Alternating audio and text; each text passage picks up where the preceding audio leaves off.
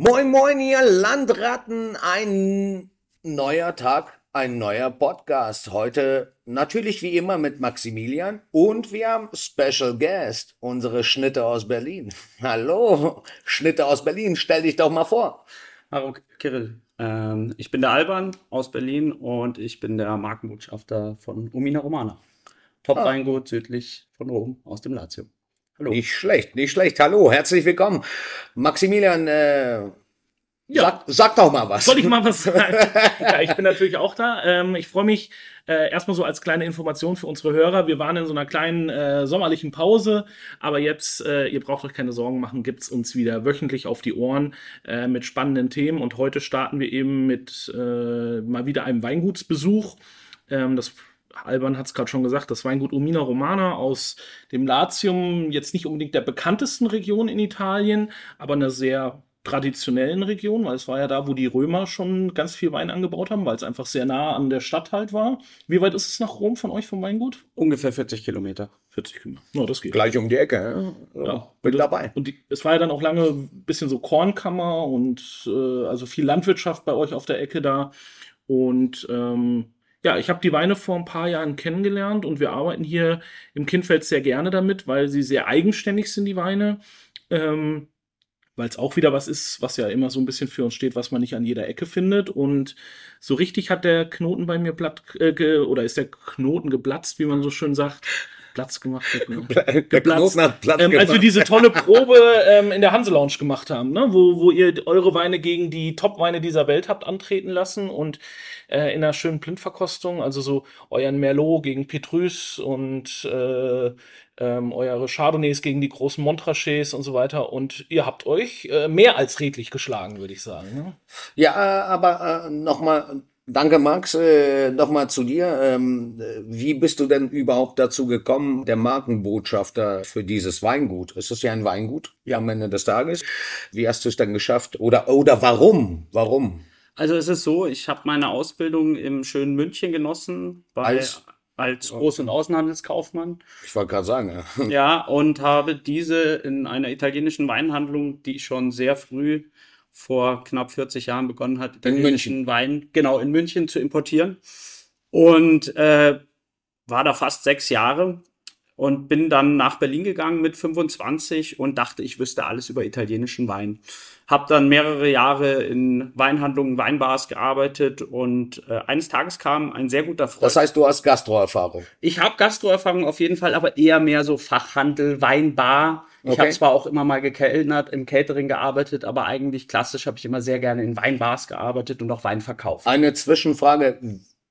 Das Herz von Max zu erobern ist echt eine Kunst? Ich habe Jahre dafür gebraucht. da, da, wenigstens lachte. Wie hast du es geschafft? So schnell.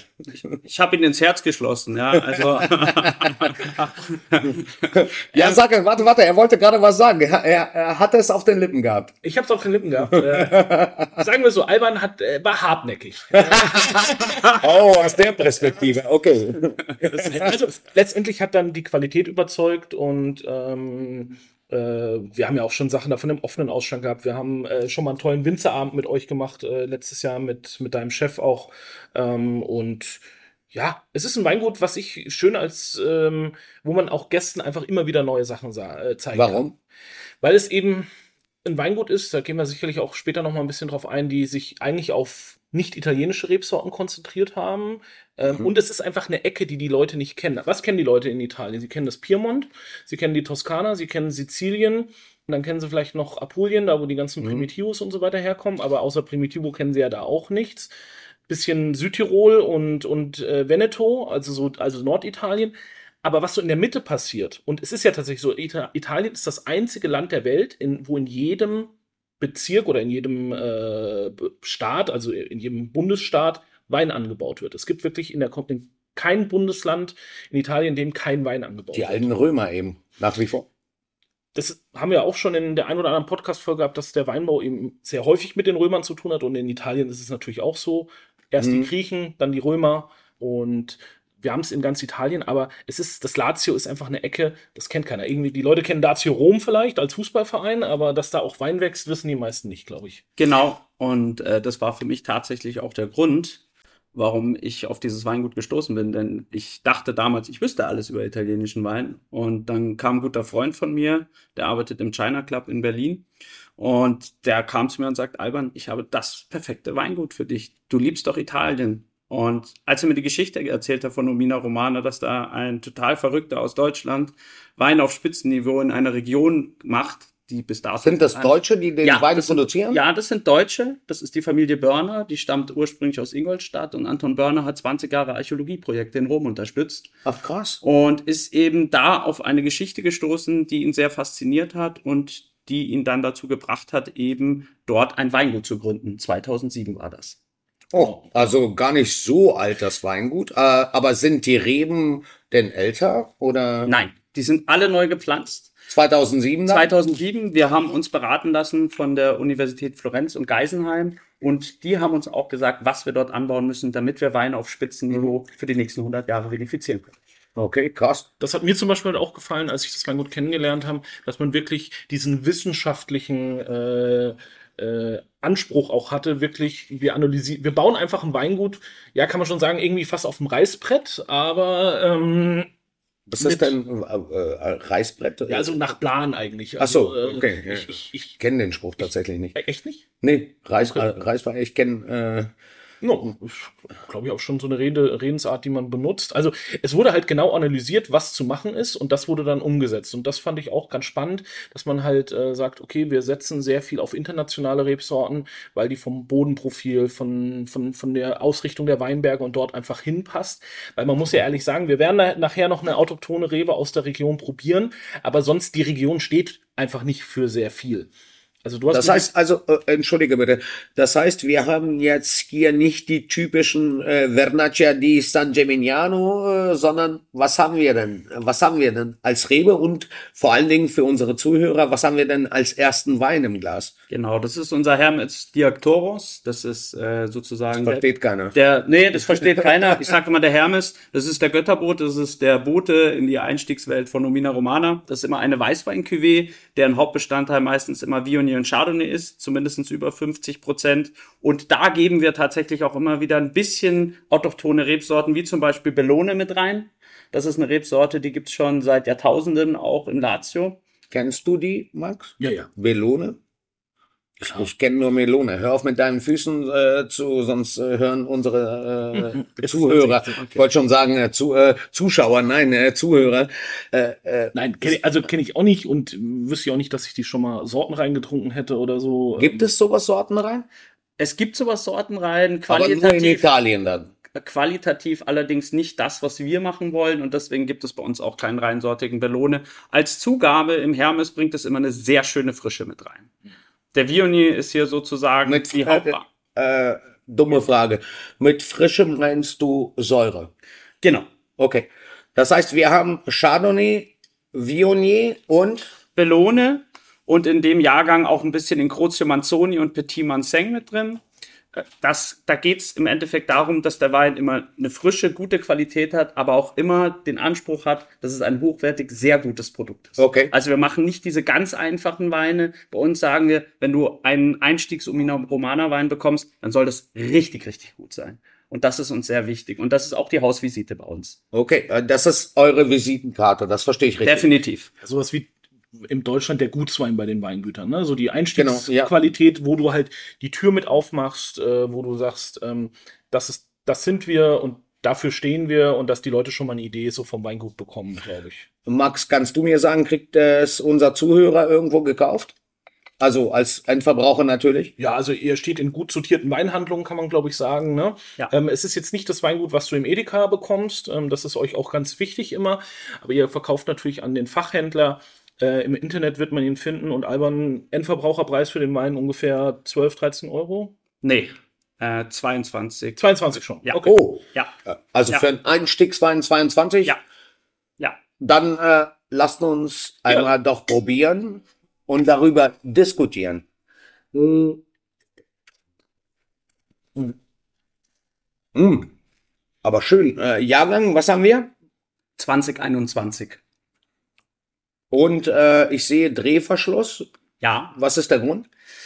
Nachhaltigkeitsgründe erstmal. Korken sind ja relativ teuer geworden, vor allem wenn du eine gute Qualität bekommen möchtest und natürlich auch zur Vermeidung von Korkschmeckern. Mhm. Und so auf diese Art und Weise können wir unseren Einstiegswein auch mittlerweile etwas günstiger anbieten. Das war früher war der Wein noch deutlich teurer und durch den Schrauber haben wir jetzt halt auch die Möglichkeit, den Wein einfach auch sagen wir mal, so anzubieten, dass wir sagen können, das ist wirklich eine Visite und wir können auch ein bisschen mehr Menge davon machen, ohne dass die Unkosten einfach zu groß sind. Und jetzt, also ich habe den jetzt probiert und ich sage, da ist äh, Holz. Ich glaube, ich glaube, da würde ich mit Max äh, nochmal drüber diskutieren. Entschuldige, ich nehme dich jetzt mal raus. Äh, äh, Max, beschreib du doch mal äh, vom Nase, Geschmack, ähm, mhm. Gefühl im Mund.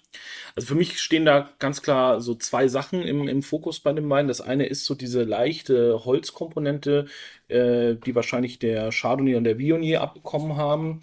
Ähm, der Viognier kommt hier in der Nase, finde ich, sehr schön durch. Viognier zeichnet sich immer aus durch, ähm, ja, so ein bisschen Pfirsich. Weil, kennst du diese, diese, diese Pfirsichringe, die man bei Haribo auch kaufen kann, so ein bisschen? Ich finde, das ist immer so ein typisches Aroma für, für, für Viognier äh, oder so getrocknete Pfirsichstückchen, so kandierter Pfirsich, so ein bisschen in die Richtung. Das finde ich ist immer typisch für, für Viognier. Viognier eigentlich eine Rebsorte, die aus Frankreich kommt, also eigentlich aus dem Rhonetal, eine Region, die auch sehr heiß ist und äh, von daher der Viognier auch in der Regel immer eine Rebsorte ist, die Hitze sehr, sehr gut ab kann. Ist es denn heiß da in der Gegend, wo, wo, wir, wo wir sind äh, mit dem Wein? Es ist heiß, aber wir haben einen riesen Vorteil. Und zwar haben wir eine natürliche Klimaanlage im Weinberg. Wir haben tagsüber Winde vom Meer. Nachts fällt die Temperatur teilweise um bis zu 16 Grad ab. Und dann haben wir Fallwinde aus den Bergen. Das heißt, wir haben ein Top-Mikroklima. Das heißt, wir haben äh, kaum Probleme mit Fäulnis, was großartig ist, weil wir dadurch auch so gut wie nicht spritzen müssen. Das heißt, ihr habt auch äh, kein Eiswein, oder? Nein. Nein, sowas gibt es bei uns nicht. Nein. Aber äh, wie viel, wie viel Hektar? Also also 80 Hektar sind es insgesamt, 50 sind derzeit in Produktion. Wir vergrößern das Weingut in den nächsten Jahren, aber derzeit gibt die Größe des Weinguts einfach nicht mehr her. Wir vinifizieren derzeit knapp 280.000 Flaschen. Was für uns Gesamt. Gesamt. Gesamt. 280.000 Flaschen und wie viele unterschiedliche äh, Sorten habt ihr? Also man kann so sagen, das Kernsortiment sind ungefähr 13 Weine. Wir okay. haben Rebsorten Chardonnay, Viognier, reinsortig, den Viognier und den Chardonnay auch noch in der Asmarkner-Linie, unserer Premium-Linie. Da werden wir zu einem Wein auch später noch kommen. Unsere Reserve, Cabernet Sauvignon, Cabernet Franc und Merlot, reinsortig als auch als Cuvée sozusagen. Also Bordeaux Cuvée schon Genau, fast. das äh, definitiv, definitiv. Ja, oder nicht schon fast, sondern ist ja Bordeaux ja. Also man kann schon auch sagen, dass das Vorbild französisch ist. Also auch da haben wir uns gut beraten lassen und. Äh, Aber es machen, ich möchte noch einmal nachfragen, es machen äh, deutsche Winzer. Es gehört Deutschen, es, es gehört, gehört Deutschen, aber es machen Italiener. Okay, ja, sehr der gut. Der Kellermeister ist Simone Sana, der ist schon von Anfang an dabei ja. und der vinifiziert die Weine. Seit 2007. Seit 2007 dabei. Seit das Weingut gegründet wurden, 2011 erster Jahrgang. Unfassbar gut. Max, was haben wir denn davon auf der Karte und warum? Äh, wir haben tatsächlich diese weißwein auf der Karte, die wir haben. Die haben wir auch schon mal eine Zeit lang im offenen Ausschank gehabt. Dann haben wir jetzt, einen, den habt ihr dieses Jahr das erste gemacht, euren Merlot Rosé. Ähm, den haben wir auf der Karte, so einen schönen Sommer-Rosé, easy drinking, unkompliziert. Ja. Aber trotzdem mit so einem gewissen Twist-Anspruch, was ich halt bei Rosé auch immer ganz wichtig finde. Und dann haben wir die Top-Linie vertreten mit dem Viognier Asmagner, Cabernet Franc Asmagner. Das ist so mein absoluter Lieblingswein eigentlich aus dem, aus dem Weingut. Dann haben wir eure Top-Cuvée den Ceres. Ja. Das ist also, das ist. Es gibt also noch eine noch eine Stufe darüber. Einen einzigen Wein, der über dem Asmagner noch steht. Das ist okay. die, eine Cuvée, äh, die ich zum Beispiel gerne dann einsetze, wenn die Leute mich nach diesen sogenannten Super Toscans fragen, also so Ornellaia, Sassicaia, Tinganellos, die wir alle nicht auf der Karte haben. Dann kann ich, Gott sei Dank, dann ziehe ich das Kaninchen, dann ziehe ich das Kaninchen aus dem Hut und sage, ich habe was viel Besseres und es ist äh, sogar noch günstiger ähm, Wie finden es die Leute? Also die, die sich darauf einlassen, manche sagen halt, ja, nee, will ich nicht, weil ich trinke halt immer meinen ja. äh, Markenwein, ähm, dann muss er sich was anderes suchen. Die Leute, die sich darauf einlassen, waren bis jetzt wirklich alle begeistert. Also das ist, wir hatten ja auch bei unserem Winzerabend hatten wir auch ein Flight im Hauptgang gemacht, wo wir drei verschiedene Jahrgänge davon nebeneinander gestellt mhm. haben. Äh, wir hatten, glaube ich, 13, 15, 18. Ja. Die Backe hatten wir dazu oder die Rinderschulter? Ich weiß es nicht mehr. Ich meine, es war die Rinderschulter. Ich, ich meine, es ich war auch die Rinderschulter. Aber ich meine auch, äh, es das relativ kräftiges Gericht, ne, geschmort, ne, es ist schon richtig viel Power. Das war auf jeden Fall mein Favorite. Sehr gut, ja. Also der Wein hat ja auch Kraft, der hat neues Holz gesehen, der, der hat Power äh, und dem musst du, dem mussten wir dann natürlich auch ein bisschen was entgegenstellen. Also die Leute sind begeistert und wie gesagt, ähm, sie entdecken einfach was Neues für sich und das ist ja auch immer das Spannende daran. Also auch jetzt hier dieser Weißwein, der, der hat einen schönen Schmelz, der hat eine schöne, Absolut. trotzdem so einen leichten Säurekick mit drin. Das ist für mich, wie gesagt, wir haben den auch schon mal eine Zeit lang im offenen Ausschank gehabt. Äh, da kam er auch gut an. Ist für mich auch ein vielseitig einsetzbarer Wein. Ne? Also du kannst den einfach trinken, gerade jetzt bei dem Wetter draußen auf der Terrasse. Echt? Ähm, Ernsthaft jetzt? Wirklich? Meinst du das ernst? Ja. Ich hätte jetzt gedacht, dass du sagst, oh, ich äh, eher ein Speisebegleiter als äh, als so ein äh, also es ist kein easy drinking Wein. Ich finde, er hat einfach Charakter und man muss schon Bock drauf haben. Also man muss, äh, ne, das ist jetzt nicht, äh, wo wir wo wir uns hinsetzen und äh, sagen, hey, da ballern wir uns jetzt mal zwei Pullen rein, sondern sondern drei. Exakt, also wir zwei auf jeden Fall, aber also jeder drei.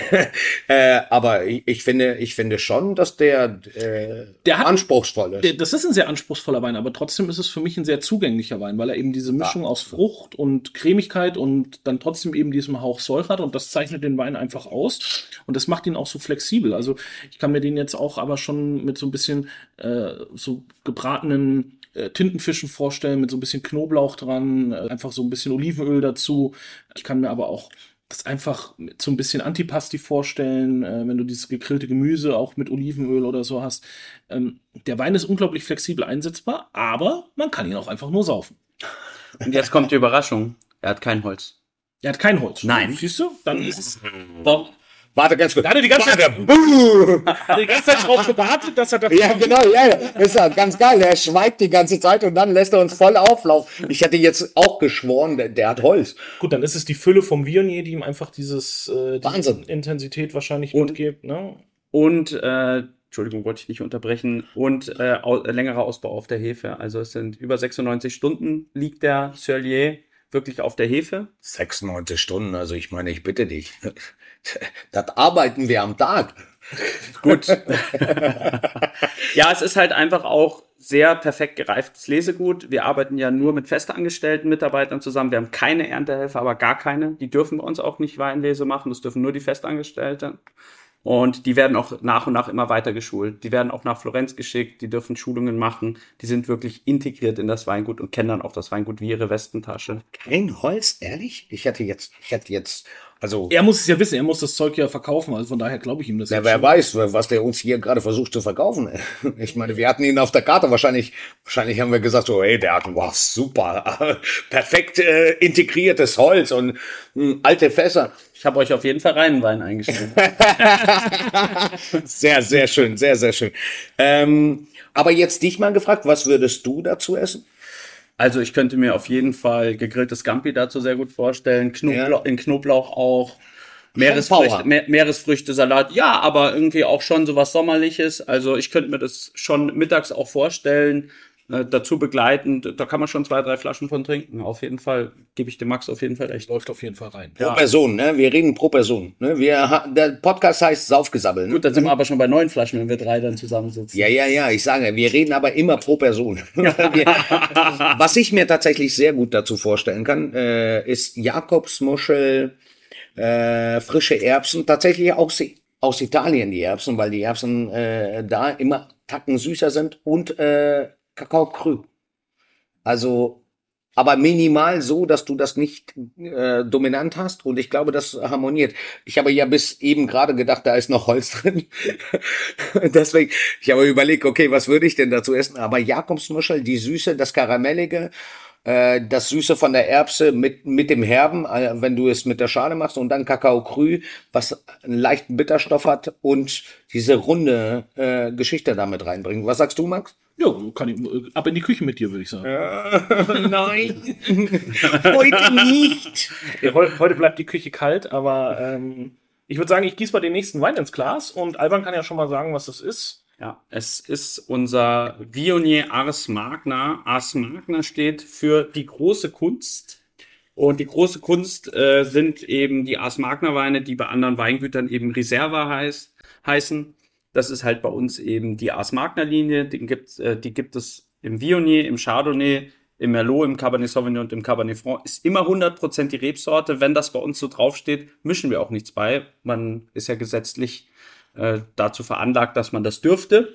Ja, 15 Prozent darfst du ja immer beimischen. Das machen wir eben Ist nicht. das überall so oder nur? Das ist EU-Gesetzgebung. Ja. Das heißt, wir dürften, also theoretisch, wenn wir jetzt einen Wein produzieren und sagen, es ist Riesling, dürften wir 15 Prozent von irgendeinem anderen Wein dazu mixen. Oder von irgendeiner anderen Traube Ja, maximal. und auch nicht nur eine. Du kannst diese 15 Prozent kann, du kannst Ah, auch 15 verschiedene Rebsorten zumischen zu je 1 Prozent. Also das ist dir. ist das wirklich so? Das Ja. wusste ich überhaupt nicht. Also es gibt natürlich, du darfst natürlich strengere Regeln auferlegen. Also in Frankreich hast du dann halt Appellationen oder auch in Italien, wo die Rebsorten zu 100 Prozent festgelegt sind. Mhm. Aber die generelle EU-Gesetzgebung ist, wenn die Rebsorte draufsteht, müssen 85 Prozent der Rebsorte drin sein. Das gleiche trifft zum Beispiel auch auf den Jahrgang zu. Auch wenn da, jetzt steht ja hier 2020 drauf, Mhm. theoretisch wäre es möglich, 15 Prozent äh, eines anderen Jahrgangs zuzumischen. Ganz genau. Das heißt, 21 könnten wir dazu mischen oder äh, 2015. Genau, wenn du da noch was Völlig egal, welcher Jahrgang ist es. Völlig egal, es dürfen nur nicht mehr als 15 Prozent sein. Wow. Das ist, das führt auch manchmal so ein bisschen in die Irre. Du hast es gerade im einfachen Preissegment im Supermarkt oder so, wenn dann da Riesling aus der Pfalz oder so steht und du probierst das, dann hast du auf einmal so eine Sauvignon Blanc Note mit dabei, kannst du fast immer davon ausgehen, dass da irgendwie 14, 15 Prozent Scheurebe oder Sauvignon Blanc mit drin ist, weil du so natürlich auch die Menge einfach natürlich drastisch erhöhen kannst, wenn du einfach noch Ja, nicht nur das, aber der Geschmack, also es ist ja dann nicht mehr sortenrein. Ich gehe davon aus, wenn Riesling draufsteht, dass Riesling drin ist. der gemeine Gast kann das nicht schmecken. Ob da jetzt noch was anderes mit drin ist. Auch die meisten Profis können es wahrscheinlich nicht schmecken. Du kannst es nur in Analysen. Äh, also du merkst, dass der Wein vielleicht anders ist. Du fängst ja jetzt nicht an, da 15% Chardonnay in den Riesling reinzukippen, sondern du nimmst ja schon Rebsorten, die ähnlich sind. Also wie gesagt, wenn du, wenn ich in etwa, wenn ich so einen frischen, knackigen Weißwein erzeugen will, dann gebe ich halt ein bisschen Sauvignon Blanc oder ein bisschen Scheurebe dazu, um das ein bisschen aromatischer zu machen. Aber ich will euch jetzt da draußen nicht irgendwie Angst machen. Die meisten Spitzenweingüter tun das nicht. Also das ist im einfachen Einstiegssegment der Fall. Das, was ihr bei Aldi im Regal und so weiter kaufen könnt. Das ist ein guter Punkt, Maximilian. Äh, der einfache Einstiegssegment, wo fängt er an? Oder besser gesagt, wo hört er auf? Die Flasche zwischen 5 und 8 Euro? Oder wenn wir ab 10 Euro eine Flasche im, im Supermarkt oder beim Weinhändler kaufen, ist das dann schon ein Bei 10 Euro fängt für mich das normale Segment an, was ordentlicher Wein ist. Drunter finde ich es, also so unter 5 würde ich nie Wein kaufen. Ähm, Okay, ja. Ähm, zwischen 5 und 10 kannst du im äh, kannst du Gutsweine sehr gut kaufen. Ab Hof meistens im Handel wird es da tatsächlich schon eher schwierig. Ähm, aber so als für mich wäre so ein Richtwert für im Weinladen 10 Euro, dann bewegen wir uns langsam. Du hast ja lange im Weinhandel auch gearbeitet, ich glaube, du kannst das unterstreichen. Ne? Defini definitiv, definitiv. Also ab 10 Euro geht's los. Und ich muss auch sagen, als ich meine Ausbildung damals in der Weinhandlung begonnen habe, die erste Flasche Wein, die ich mir gekauft habe, hat 9,90 Euro, glaube ich, gekostet damals. Es war, aber es war so, günstiger war vielleicht 6, 7 Euro, mal ein ganz einfacher Rosé. Aber in der Regel ab 10 Euro fängt Qualität halt auch an. Es ist ja auch der Unterschied. Wenn du in eine Weinhandlung gehst, wirst du selten Weine unter 6, 7 Euro finden, weil die müssen ja auch noch was verdienen und die haben ja auch einen gewissen Qualitätsanspruch. Also ähm, drunter, da landen wir halt, da reden wir über Discounter. Es ist immer noch so, Aldi ist, was die Flaschenanzahl angeht, immer noch der größte Weinhändler äh, Europas im Umschlag. Hm. Ähm, aber da kostet halt ein Wein selten mehr als 5 Euro. Ne? Also von daher haben wir Ja, noch- doch, doch, die haben ja auch Weine, die, die kosten auch deutlich mehr. Also die kosten auch 8,99, 9,99, äh, aber da geht es ja über die Masse. Ne? Das darf man ja auch nicht vergessen. Und teilweise verdient ja so ein, so ein äh, Riese wie Aldi, die verdienen da Centbeträge dran, aber es geht über die Masse. Heißt das dann aber, äh, dass der Wein für 8,90 Euro äh, oder 8,99 Euro qualitativ ähm, minderwertig ist? Oder, oder wo, also äh, wie sollen, wie sollen unsere Zuhörer das irgendwie einordnen? Ne? Wir trinken ja jetzt hier, äh, wir haben ja beim ersten Wein gesagt, ne, da 22 Euro im Endverbraucherbereich. Wo liegen wir jetzt bei dem äh, Vionier haben wir? Rein, äh, reinrassig, wollte ich schon sagen. reinsortig? Reinsortig. Reinsortig. Also ich weiß es nicht ganz genau. Ich, es sind also Endverbrauch 75 Euro ungefähr. Und, oh. und wir müssen da halt, dazu ist aber auch noch zu sagen, was wir hier im Glas haben, ist unser Raster Weißwein. Wir sprechen hier. Das heißt Endstufe. Ja, und wir sprechen hier wirklich von dem Wein, von dem wir früher in den ersten Jahrgängen 5, 6, 700 Flaschen gemacht haben. Im Jahrgang 2020 haben wir tatsächlich das erste Mal weit über 1000 Flaschen gemacht, knapp 2000. Das ist schon sehr viel und das ist eine Riesenarbeit. Vionier reinsortig ist wirklich nicht ohne, weil man Warum? muss wahnsinnig aufpassen, dass die Zuckerwerte nicht zu hoch gehen, weil ansonsten wird er schwer alkoholisch. Genau. Und was haben wir hier? Warte ganz kurz, ich drehe mal die 13,5 haben wir jetzt hier auf der Flasche. Ja, aber Vionier hat den Drang auch gerne Richtung 15 ähm, weil er eben aus einer sehr heißen Region kommt, unglaublich viel Zucker produzieren kann. Äh, bei wie, also Vionier kann richtig scheppern auch. Also das ist ähm, kann richtig scheppern. Finde ich schön den Ausdruck, toller Ausdruck. kann richtig scheppern. Ich hätte jetzt ballern gesagt dabei. auch richtig ballern. Läuft der Aber es liegt, es liegt an der Traube. Ja, es liegt an der Traube und man muss halt auch dazu sagen, es ist halt auch eine Zicke im Weinberg. Das qualitativ richtig top zu machen, ist wirklich eine Herausforderung und wir sind mit dem Jahrgang 2020 tatsächlich für den Rasten und für mich auch manchmal unterschätztesten Weißwein, weil die Leute eher immer auf unseren Chardonnay aus Magna gegangen sind, weil Viognier natürlich auch so ein bisschen aneckt und speziell ist, auch vor allem für Italien, ausgezeichnet worden mit drei Gläsern Gambaro Rosso. Das ist ja die... Er, äh, erklär das mal bitte. Also Gambaro Rosso ist im Endeffekt ein ja, im Endeffekt ein Bewertungsportal, nenne ich es jetzt mal, ein Buch, in dem. Wie der Parker. Genau, wie der Parker. Und da werden Weine ausgezeichnet und die drei Gläser im Gambero Rosso ist sozusagen ein der Ritterschlag. Okay. Drei Gläser ist die höchste Auszeichnung, die ein Wein in dem Buch erreichen kann. Der kommt jedes Jahr neu raus. Für den, da werden dann die aktuellen Jahrgänge eben verkostet nach Region. Und ist so ein bisschen wie in Deutschland dieser Vinum-Weinführer oder, oder Gomeo-Weinführer, wo einfach die Weingüter mit ihren Weinen bewertet werden. gibt es denn, gibt es da ein, äh, einen Weinführer, nach dem du gehst, Maximilian? Ähm, ich gucke, das Einzige, was ich mir an Punkten eigentlich angucke, ist, was äh, Francis Robinson äh, vergibt an Punkten. Das ist eine sehr. Hör ich zum ersten Mal. Das ist eine sehr bekannte Kritikerin aus London. Ähm, jeder, jede Testgruppe verfolgt natürlich einen sehr äh, eigenen Geschmack. Ähm, zum Beispiel die Weine früher, die für Robert Parker verkostet wurden, da konntest du einen Wein bauen, sodass er 100 Parker-Punkte bekommt. Also das ist so ein bisschen das Geheimrezept von Michel Roland, äh, einem Flying Winemaker, der, den engagierst du für sehr, sehr viel Geld, wenn du sagst, ich will 100 Parker-Punkte haben. Weil früher war halt so, so vor 10, 15 Jahren war die Garantie, wenn du 100 Parker-Punkte bekommst, ist der Wein am nächsten Tag ausverkauft. Weltweit. Okay, und wo ist das jetzt? Ähm, jetzt bei Park hat sich viel verändert. Ähm, Parker gehört mittlerweile zum Beispiel zu Michelin. Das ist mal so das Erste. Ähm, okay, ja. Sie haben mittlerweile sehr, sehr gute Tester. Das ist ja nicht schlecht, äh, nicht schlechtes heißt. Nein, also Sie haben sehr, sehr gute Tester mittlerweile für die Region, für die einzelnen Regionen. Deutschland zum Beispiel verkostet der Stefan Reinhardt, der auch viel für die FAZ äh, schreibt. Ja. Für mich einer der besten Verkoster, die wir in Deutschland haben. Und die achten mittlerweile einfach auf andere Weingüter. Aber in Bordeaux und in Kalifornien ist es immer noch sehr, sehr klassisch. Das sind so die beiden Kernregionen von Robert Parker. Ähm, und da ist schon immer noch Fett, viel Alkohol, viel Frucht. Es haben Weingüter wirklich ihre Stile früher geändert, um 100 Parker-Punkte zu bekommen. Also ganz bekanntes Beispiel Ornellaia, haben wir ja vorhin auch schon mal drüber mhm. gesprochen. Wenn du alte Ornelayas im Glas hast, so aus Anfang der 90er, sind das grandiose Weine. Wenn du es blind ins Glas bekommst, hatte ich schon bei zwei, drei Proben, weißt du nicht, ob das nicht Bordeaux ist. Also linkes Ufer Bordeaux, Pauillac, das ist so gut, einfach so elegant.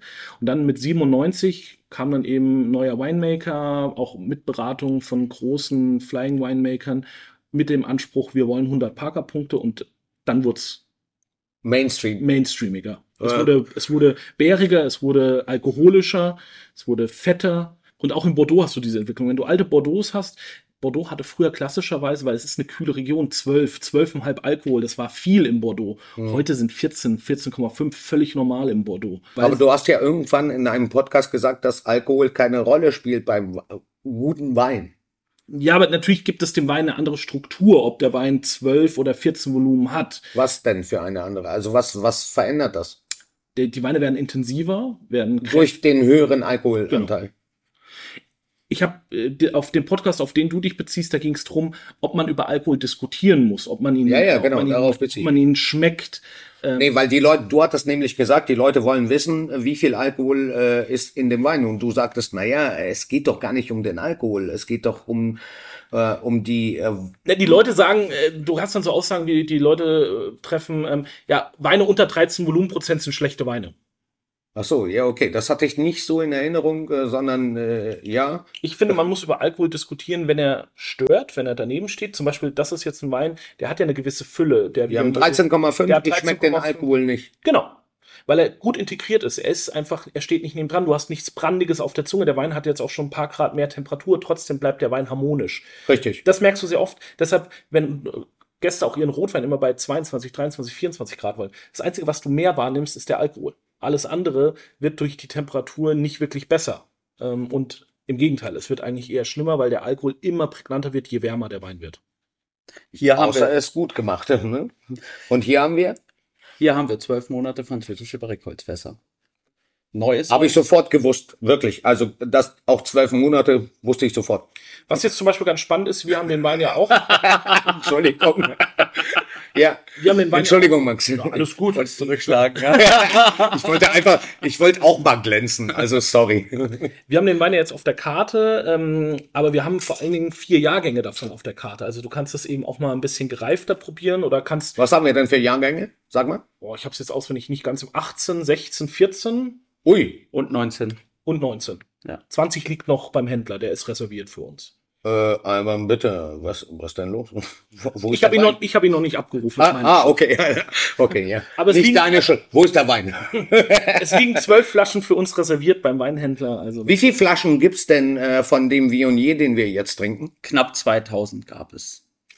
Gab es, sagst du. Das heißt, der Endverbraucher, unsere Zuhörer, würden den nirgendwo kriegen? Doch, die können den noch kaufen, selbstverständlich. Der ist käuflich erwerblich bei uns auch im Internetshop. Direkt auf der Webseite? Direkt auf der Webseite, ja. Wir haben einen sehr guten Online-Shop, den haben wir auch neu aufgelegt.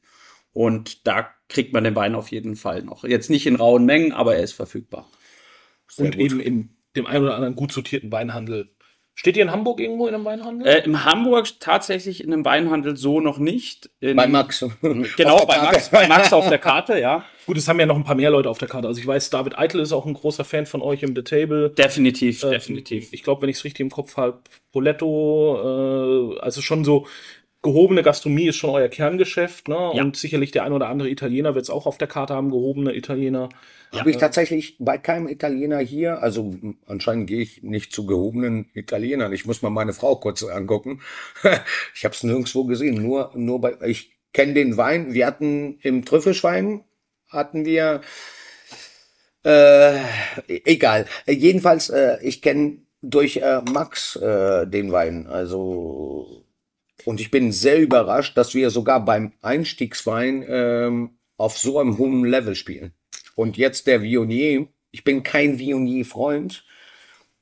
Hammer. Bist du nicht der Erste tatsächlich, der. Hammer. Also wirklich Hammer. Ich, ich verstehe, warum Max äh, die ganze Zeit den Wein auch äh, mir äh, nicht zum Probieren gegeben hat, weil ich hätte mich sofort verliebt. Hm.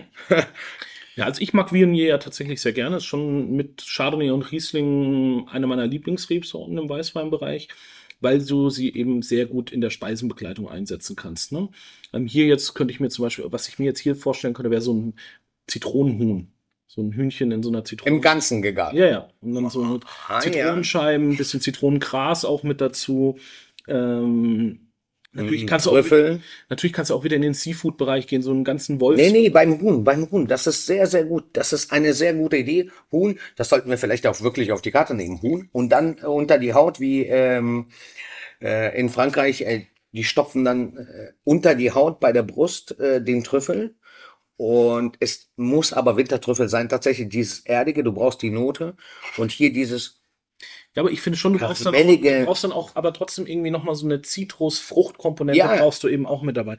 Ich weiß, äh, wir waren mal bei euch privat zu Hause und da hast du uns mal Kapaun gemacht äh, mit diesem, äh, und dann saßen wir zu viert in der Küche, meine Frau mit dabei und wir haben den Vogel einfach zerrissen und ja. mit den Fingern gegessen. Das war so cool, ey. Das war so großartig.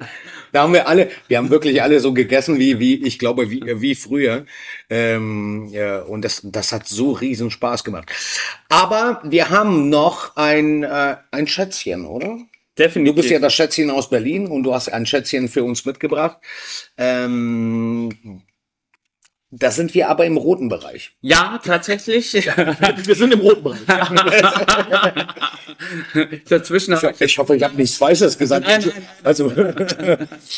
Ähm, und zwar habe ich euch mitgebracht unsere einzige autochtone, also lokale Rebsorte, die wir reinsortig ausbauen. Und zwar ist das unser Cesanese, eine absolute Spezialität. Was ist das? Chine? Was für ein Chinese? Cesanese, so, eine Kulturrebsorte, die schon die alten Römer angebaut haben. Und Krass. zwar auch zur Versorgung ihrer Truppen, weil Wasser war ja immer Seuchengefahr. Das hat der Max schon mal erzählt. Das wusste ich äh, ehrlich gesagt gar nicht.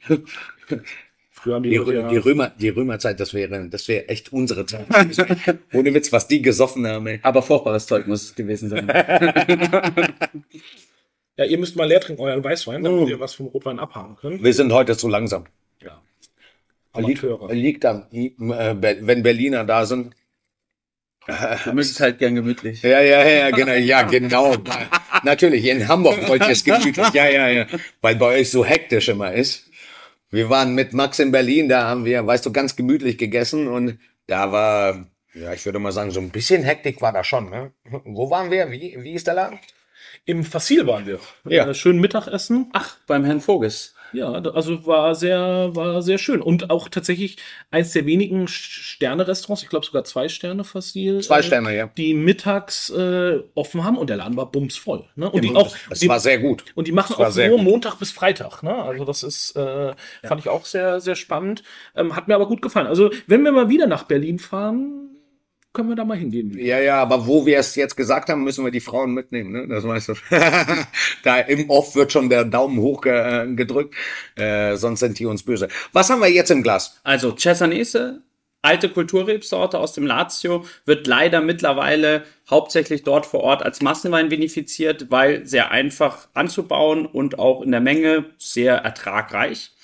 Wir reduzieren die Erträge immens und wir lassen den Wein sehr lange aus reifen bis Ende Oktober, was immer ein großes Risiko birgt, weil Von, äh, ja, bis Ende Oktober ist schwierig für die Zuhörer. Wann fängt das an? Und äh, oh, Ende Oktober hört es auf?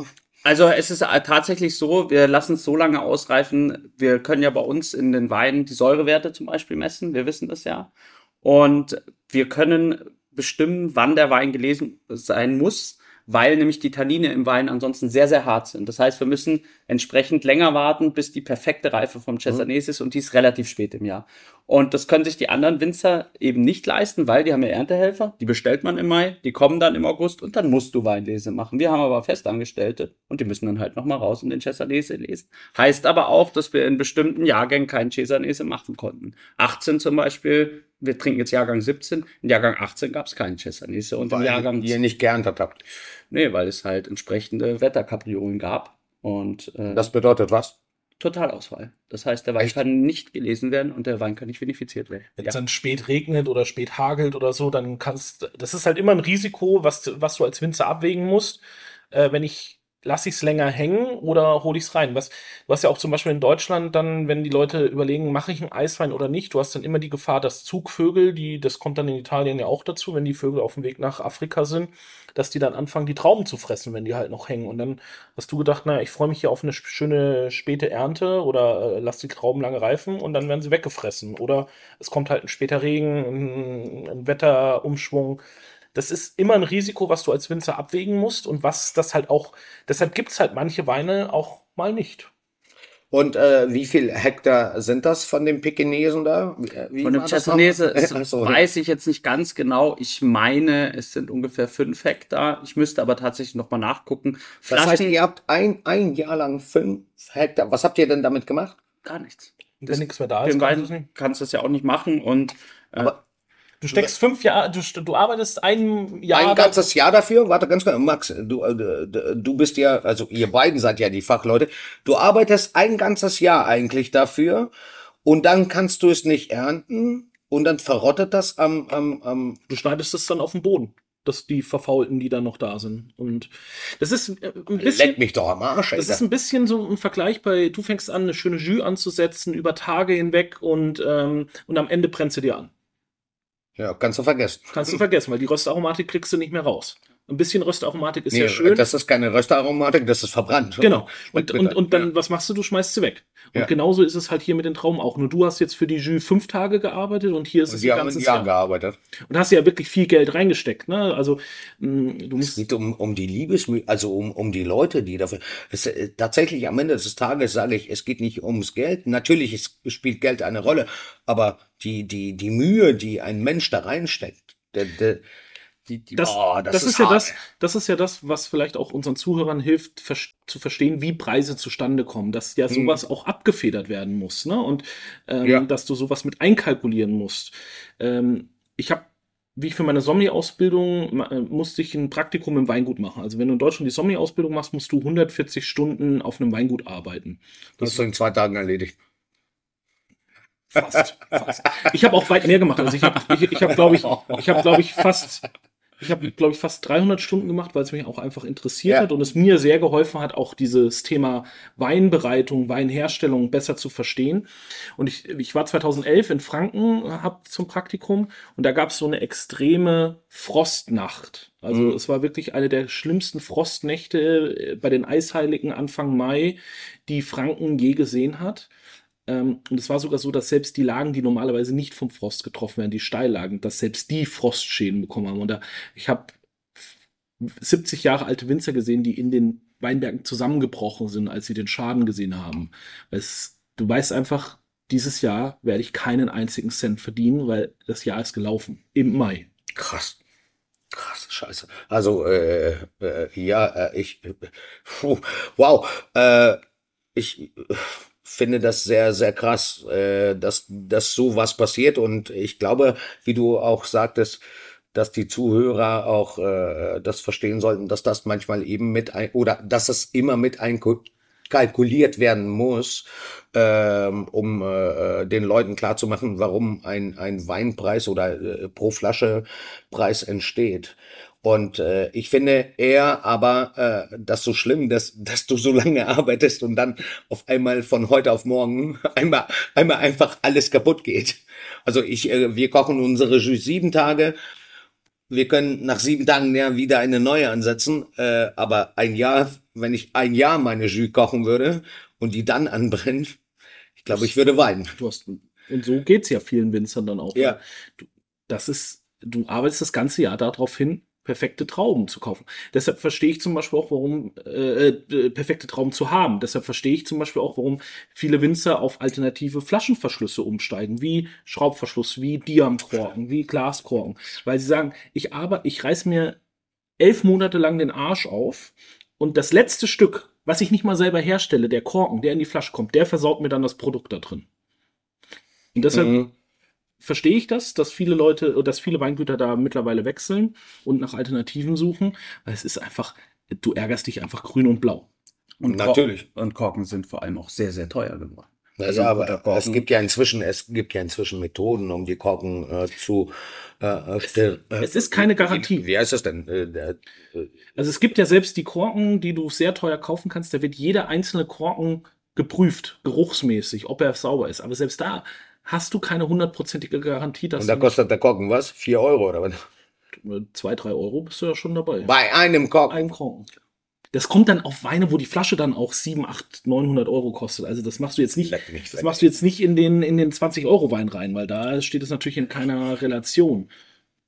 Auf den machst du dann halt im Zweifelsfall den Schraubverschluss drauf, um die Sicherheit zu haben, dass da so Na ja, gut, aber ein 20 Euro Wein verkauft man im Restaurant dann für 59.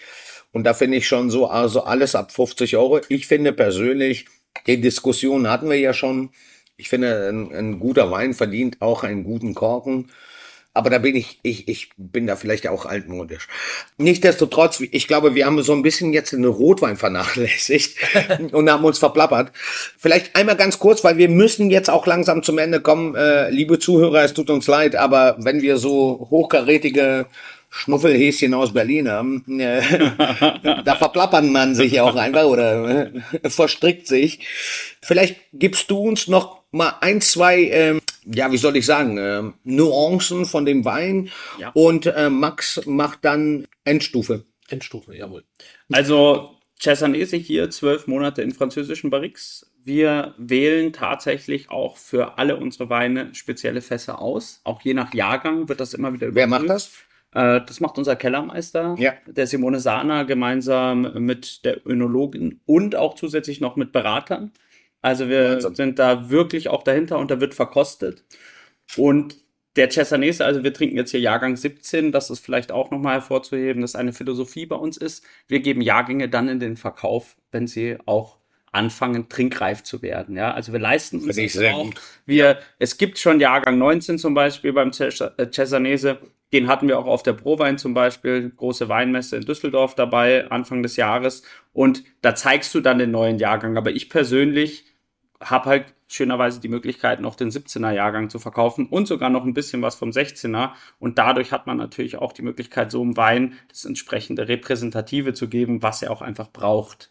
Und mhm. das ist auch der Grund, warum ich so gern für dieses Weingut arbeite, weil ich einfach auch der Meinung bin, jede Flasche ist hier ein Unikat und auch ein Qualitätsversprechen, ja, weil so ein Cesanese, da machen wir in einem guten Jahrgang 6.000, 7.000 Flaschen. Das ist wirklich keine große Menge. Also absolut nicht. Wir sprechen hier wirklich von absoluten Unikaten und ich mache das jetzt mittlerweile seit fünf Jahren und ich glaube, der Max ist von Anfang an mit dabei. Ja, also du bist wirklich, also als ich angefangen habe bei Omina Romana, das war 2019, warst du, glaube ich, mein erster oder einer der ersten Kunden in Hamburg, die ich aufgetan habe, der aber wirklich auch gleich verstanden hat, auch was wir machen, nämlich dass es um Qualität geht. Genau. Das ja, wie gesagt, wie gesagt, warte ganz kurz, das Herz von Max äh, äh, zu erobern, äh, hat nur seine Frau geschafft äh, und anscheinend du beim Wein. ich, ich kaufe ja auch noch ein paar mehr Weine ein, so ist es ja nicht. Aber es ist tatsächlich, du kriegst mich am einfachsten mit Qualität. Also das ist äh, und mit. Das steht für dich, ja, absolut. Und Kann ich unterschreiben. Idee. Was ich an dem Cesanese gern mag, ist so dieses mürbe Tannin das ist jetzt nicht so ein. Für mich sehr tanninreich tatsächlich. Ja, aber es ist ein angenehmes Tannin. Ich finde, du kannst das fast Ich finde es in der Nase geiler als im Mund. Also für mich persönlich, aber. Äh, Und im Mund hat es so ein bisschen was wie von so einem, ja, so ein, so ein frisch geschnittenes Beef Tartar, so ein bisschen, so dieses eisenwürzige, äh, es hat ein bisschen was Pfeffriges, es hat ein bisschen was Florales. Es ist für mich ein unglaublich spannender Wein. Kann ich mir auch gut zu verschiedenen Sachen vorstellen. Könnte ich mir jetzt auch zu unserem Pulpo mit Tomatenrisotto ganz gut vorstellen. Ernsthaft jetzt? Ja. Echt? Weil er schon auch eine gewisse Frische in das Risotto reinbringt. Aber es ist auch sowas mit so einem leichten Stück äh, Fleisch, wo ein bisschen Fett mit dran ist. Auch ja, so, Fleisch, so, ja, da bin ich ja. So, so, so, ich denke jetzt wieder an so einen Präser, vielleicht vom Iberico oder so, wo du auch so einen leicht nussigen Geschmack hast. Mhm sehr vielseitig einsetzbar. Es ist eine der, ja, schlankeren Weine in eurem Rotweinportfolio, so möchte ich es mal sagen. Also die gerade die internationalen Rebsorten haben dann doch viel mehr Kraft und Power. Da laden wir jetzt einfach mal alle Zuhörer ein, dass sie mal vorbeikommen und sich ein Fläschchen gönnen davon bei uns äh, auf wir der haben Karte. Den auf der Karte. Den hatten, den haben wir nur als Magnumflasche. Der ist dem einen oder anderen vielleicht schon mal als dickes Ding untergekommen. Ja. Ups. Ähm, da freut sich hier und dann guck mal, wie der lächelt. Also ihr könnt es leider nicht sehen, aber der lächelt hier in der Mitte. Nein, das ist ja auch das Schöne. Also Alban hat auch viele Weine in, in Magnumflaschen Flaschen und deshalb tauchen die halt auch immer wieder mal im dicken Ding auf. Aber letztendlich ist es, äh, ist es, glaube ich, ein schönes Schlusswort, wenn ich sage, die Qualität hat mich überzeugt. Ich kann es jedem nur ans Herz legen, das Weingut Omina Romana mal zu probieren. Ob jetzt bei uns, natürlich immer sehr gerne mit was leckerem Essen zu essen dazu, oder man bestellt es bei euch im Online-Shop, probiert es zu Hause. Lasst es euch einfach gut gehen. Albert, ich sag vielen Dank, dass du da warst. Vielen es Dank. Es wirklich. hat viel Spaß gemacht. Vielen Dank für die Weine. für die Infos vor allen Dingen. Ich, also, ich bedanke mich bei euch. Wir dürfen hinter die Kulissen einmal schauen. Das finde ich gut. Ja, vielen Dank, dass ich da sein durfte und äh, wie gesagt, ich freue mich auf die nächsten fünf Jahre. Sehr gut, machen wir so. Dann, ihr Lieben da draußen, ähm, schön, dass ihr wieder eingeschaltet habt und zugehört habt. Und schreibt uns. Schreibt uns, äh, folgt uns auf unseren üblichen Social-Media-Kanälen, Facebook, Instagram und so weiter. Und äh, abonniert den Podcast und dann hören wir uns nächste Woche wieder. Bleibt in Hamburg, fahrt nicht nach Berlin. Bum, bum. Tschüss. Macht's gut. Tschüss.